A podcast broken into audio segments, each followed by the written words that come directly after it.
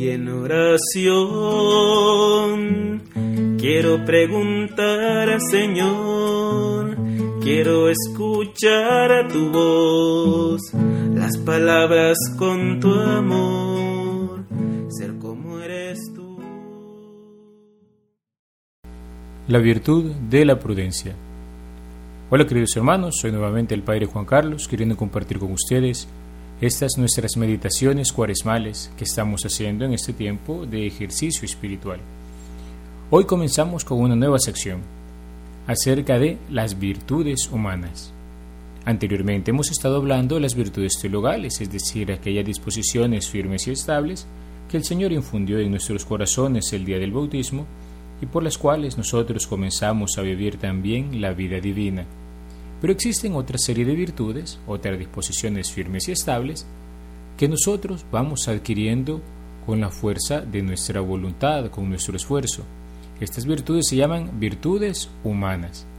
El catecismo dice que son actitudes firmes, disposiciones estables, perfecciones habituales del entendimiento y de la voluntad que regulan nuestros actos, ordenan nuestras pasiones y guían nuestra conducta según la razón y la fe proporcionan una facilidad y dominio y gozo para llevar una vida moralmente buena. El hombre virtuoso es el que practica libremente el bien.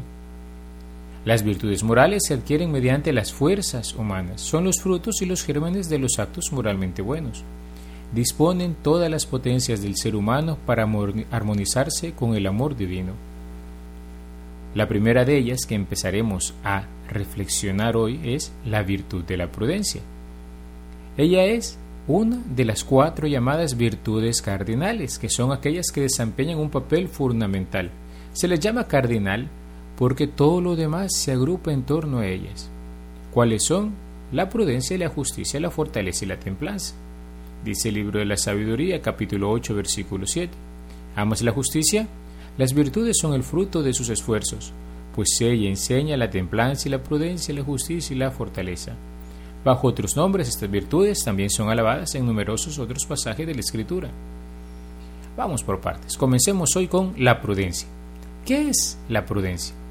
Es la virtud que dispone la razón práctica a discernir en toda circunstancia nuestro verdadero bien y elegir los medios rectos para realizarlo. Dice uno de los proverbios, el hombre cauto medita sus pasos.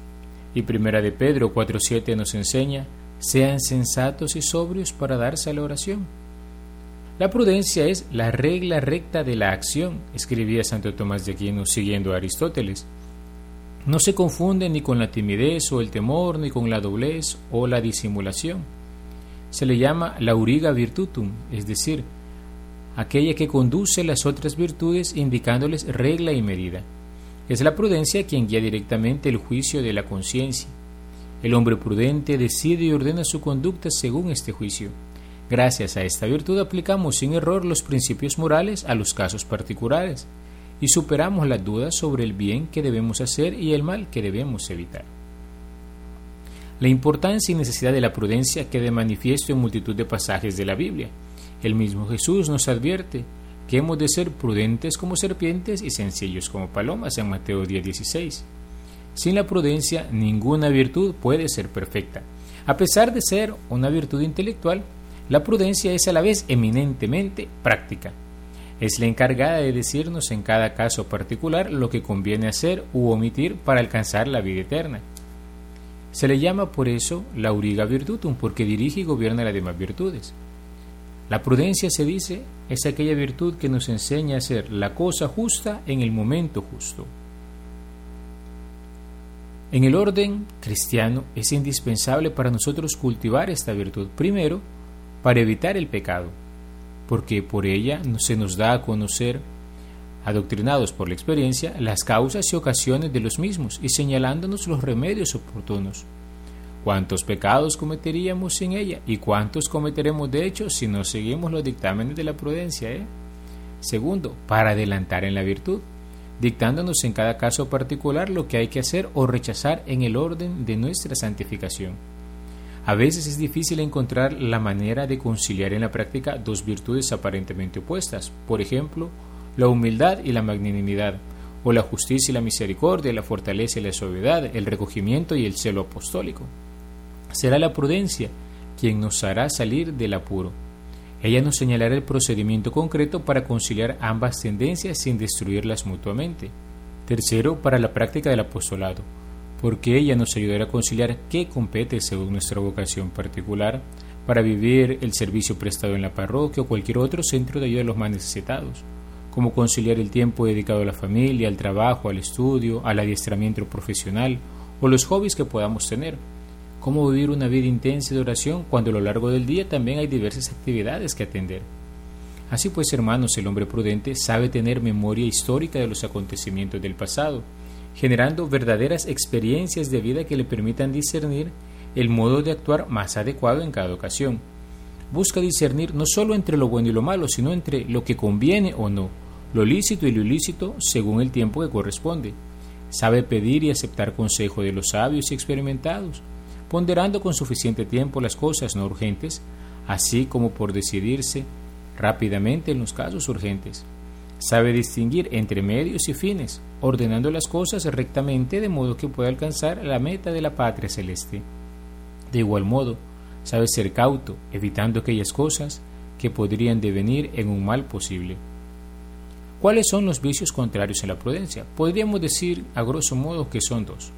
Primero, la imprudencia, que se puede manifestar en la precipitación, actuando por el ímpetu de la pasión o por capricho, o en la inconsideración, no juzgando las cosas suficientemente, en la inconstancia, abandonando fácilmente los proyectos planteados y los propósitos fijados. Esta puede ser suscitada habitualmente por tres razones. Por la lujuria, que entenebrece el juicio dejándose llevar por la sensualidad, por la envidia, que nubla la mente dejándose llevar por la tristeza del soberbio, y por la ira quien embota la mente dejándose llevar por la pasión desordenada. Otro vicio contrario a la prudencia es la negligencia. Se trata de aquel que no es solícito o diligente para actuar en lo que hay que hacer o en el modo de hacerlo.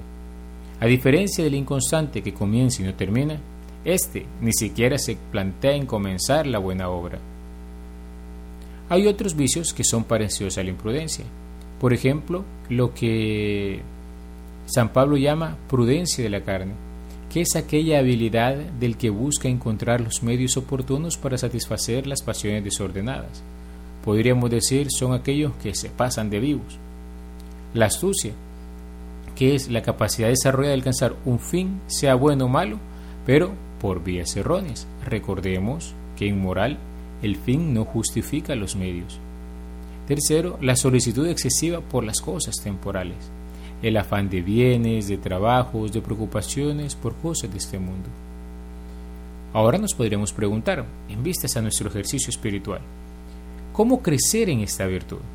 Pues se dice que a los principiantes se les debe inculcar sobre todo la principal preocupación, como sabemos ya, de conservar la gracia y no volver atrás. Procurarán ante todo evitar los pecados contrarios a la imprudencia, reflexionando siempre antes de hacer cualquier cosa o de tomar alguna determinación importante, no dejándose llevar del ímpetu de la pasión o del capricho, sino de las luces serenas de la razón iluminada por la fe. Considerarán despacio el pro y contra y las consecuencias buenas o funestas que se puedan seguir de una u otra acción. Buscarán perseverar en los buenos propósitos, sin dejarse llevar de la inconstancia o negligencia a la que tan inclinada está la naturaleza viciada por el pecado vigilarán alerta contra la prudencia de la carne, que busca pretextos y sutilezas para eximirse del cumplimiento del deber y satisfacer sus pasiones desordenadas. Procederán siempre con sencillez y transparencia, evitando toda simulación, astucia o engaño, que es indicio seguro de un alma ruin y despreciable. Viviendo el día a día, ¿Cómo nos aconseja el Señor en el Evangelio, sin preocuparnos demasiado de un mañana que no sabemos si amanecerá para nosotros, y que en todo caso estará regido y controlado por la providencia amorosísima de Dios, que viste hermosamente a los lirios del campo y alimenta a las aves del cielo. Pero no se han de contentar los principiantes con este primer aspecto puramente negativo de evitar los pecados, ¿eh? Han de comenzar también a orientar positivamente su vida por las vías de la prudencia, al menos en sus primeras y fundamentales manifestaciones. ¿Cómo? refiriendo al último fin todas sus acciones, recordando el principio y fundamento que pone San Ignacio al frente de los ejercicios espirituales. El hombre es creado para alabar, hacer reverencia y servir a Dios nuestro Señor, y mediante esto salvar su alma. Y las otras cosas sobre la faz de la tierra son creadas para el hombre para que le ayuden en la prosecución del fin para que es creado, de donde se sigue que el hombre tanto ha de usar de ellas cuanto le ayuden para su fin y tanto debe quitarse de ellas cuanto para ello le impiden. Segunda manera de trabajar positivamente la prudencia. Procurarán plasmar en una máxima impresionante, de fácil recordación, esta necesidad imprescindible de orientarlo y subordinarlo todo al magno problema de nuestra salvación. Se pueden preguntar frecuentemente, ¿qué aprovecha el hombre ganar el mundo entero si pierde su alma? ¿O de qué me aprovechará esto para la vida eterna? En medio del trabajo, en medio de los quehaceres del día a día, en medio de las aflicciones que a veces puedan venir por alguna noticia, en medio de la realización de las tareas cotidianas, en medio de los más variados acontecimientos que llegan en nuestra historia. Siempre preguntarnos, ¿de qué me aprovechará esto para la vida eterna? Ahora bien, si ya se ha comenzado a caminar, ¿qué más se puede hacer? Pues, evidentemente, preocuparnos ante todo siempre de perfeccionarse más y más en esta virtud sin desatender antes al contrario, intensificando los medios anteriores. Se procurará elevar de plano los motivos de la prudencia. Más que de la propia salvación, ya nos comenzaremos a preocupar de la gloria de Dios y esta será la finalidad suprema a la que se orientarán todos los propios esfuerzos. No hemos de contentarnos simplemente con evitar las manifestaciones de la prudencia de la carne, sino que hay que aplastarla definitivamente practicando con seriedad la verdadera mortificación cristiana que es diametralmente contraria. Sobre todo, se ha de procurar secundar con exquisita docilidad las inspiraciones interiores del Espíritu Santo hacia una vida más perfecta, renunciando en absoluto a todo lo que distraiga o disipe y entregándonos de lleno a la magna empresa de la propia santificación como medio más apto y oportuno para procurar la gloria de Dios y la salvación de las almas. San Juan Pablo II, en una catequesis del 25 de octubre de 1978, nos recordaba que el hombre prudente, que se afana por todo lo que es verdaderamente bueno, se esfuerza por medirlo todo, cualquier situación y todo su obrar según el metro del bien moral.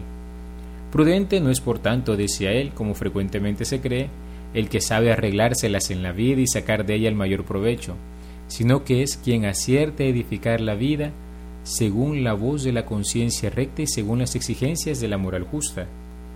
De este modo, la prudencia viene a ser la clave para que cada uno realice la tarea fundamental que ha recibido de Dios. Esta tarea es la perfección del hombre mismo. Dios ha dado a cada uno su humanidad. Es necesario que nosotros respondamos a esta tarea programándola como se debe. Pero el cristiano tiene el derecho y el deber de contemplar la virtud de la prudencia también con otra visual, esta virtud es como una imagen y semejanza de la providencia de Dios mismo en las dimensiones del hombre concreto, porque el hombre, lo sabemos por el libro del Génesis, ha sido creado imagen y semejanza de Dios. Y Dios realiza su plan en la historia de lo creado y sobre todo en la historia de la humanidad. El objetivo de este designio es el bien último del universo, como enseña Santo Tomás. Dicho designio se hace sencillamente designio de salvación en la historia de la humanidad, designio que nos abarca a todos nosotros. En el punto central de su realización se encuentra Jesucristo, en el que se ha manifestado el amor eterno y la solicitud de Dios mismo, Padre, por la salvación del hombre. Esta es, la, esta es a la vez la expresión plena de la divina providencia.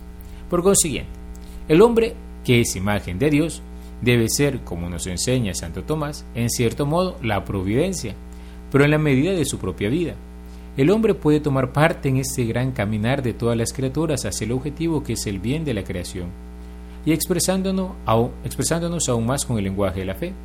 El hombre debe tomar parte en este designio divino de salvación, debe caminar hacia la salvación y ayudar a que los otros se salven.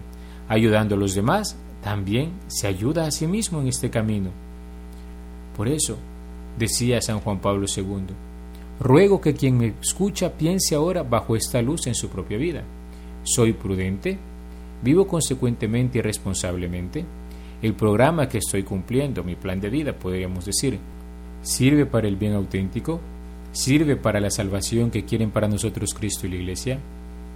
Y repetía San Juan Pablo II, si hoy me escucha un estudiante o una estudiante, un hijo o una hija, que contemplen a esta luz los propios deberes de estudio, las lecturas, los intereses, las diversiones, el ambiente de los amigos y las amigas.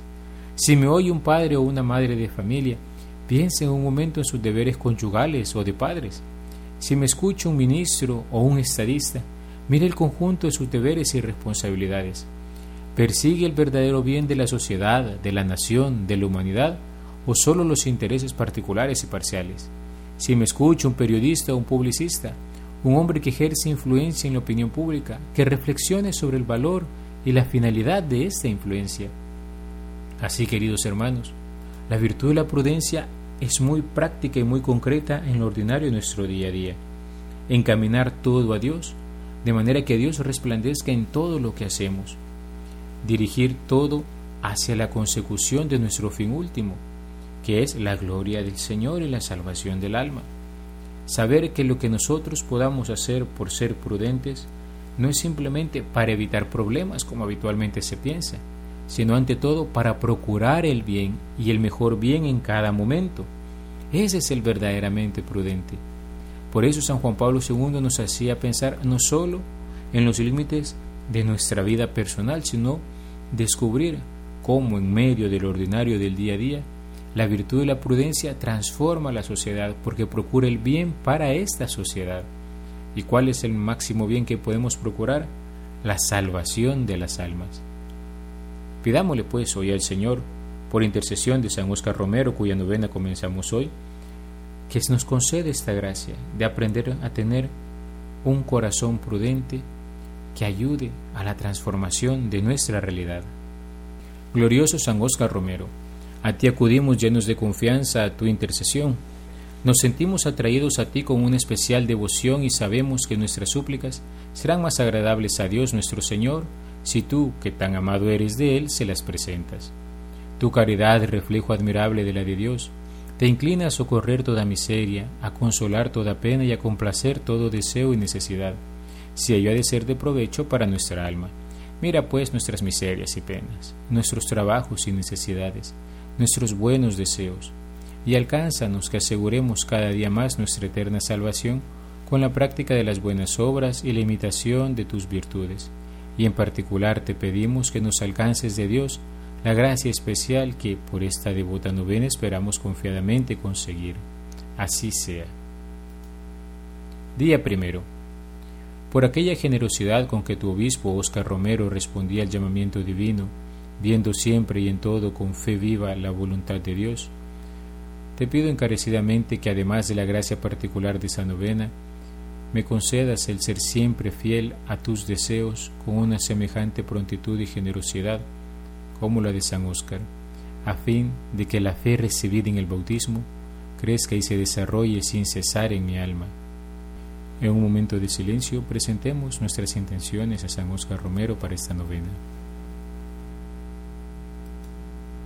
Decimos juntos, Padre nuestro que estás en el cielo, santificado sea tu nombre, venga a nosotros tu reino, hágase tu voluntad así en la tierra como en el cielo. Danos hoy nuestro pan de cada día y perdona nuestras ofensas, como también nosotros perdonamos a los que nos ofenden. No nos dejes caer en tentación y líbranos del mal. Amén. Dios te salve María, llena eres de gracia, el Señor es contigo. Bendita tú eres entre todas las mujeres y bendito es el fruto de tu vientre Jesús. Santa María, Madre de Dios, ruega por nosotros pecadores, ahora y en la hora de nuestra muerte. Amén. Gloria al Padre y al Hijo y al Espíritu Santo, como era en el principio, ahora y siempre, por los siglos de los siglos. Amén. Creo fiel y verdaderamente en el misterio de la Santísima Trinidad, Padre, Hijo y Espíritu Santo, tres personas distintas y un solo Dios verdadero, en quien confío firmísimamente conseguir perfección del dolor, que tengo de haber ofendido a Su Majestad Santísima, intercediendo los méritos de mi Señor Jesucristo, los de su Santísima Madre y los de mi glorioso abogado San Óscar Romero, suplicando al Señor conserve en mí siempre esta viva, esta viva fe, me dé el perdón de mis culpas, el remedio de mis necesidades y lo que pido en esta novena, siendo para honra suya y bien de mi alma, sino vivo obediente en su santa voluntad como cosa que más me conviene. Dios Padre de todos los hombres, que nos diste en tu obispo mártir Oscar Romero, a un pastor fiel y celoso, ferviente amante de tu iglesia y en ella de modo especial de los pobres y de los más necesitados. Concédenos, te pedimos, que nosotros sepamos vivir acorde al Evangelio. Por Jesucristo nuestro Señor. Amén. El Señor esté con ustedes y con tu Espíritu y la bendición de Dios Todopoderoso, Padre, Hijo y Espíritu Santo desciende sobre ustedes y les acompañe siempre. Amén. Alabado sea Jesucristo, por siempre sea alabado. Dime, Señor, en qué te puedo servir. Déjame conocer tu voluntad. Dime, Señor, en ti yo quiero vivir Quiero saber de ti, saber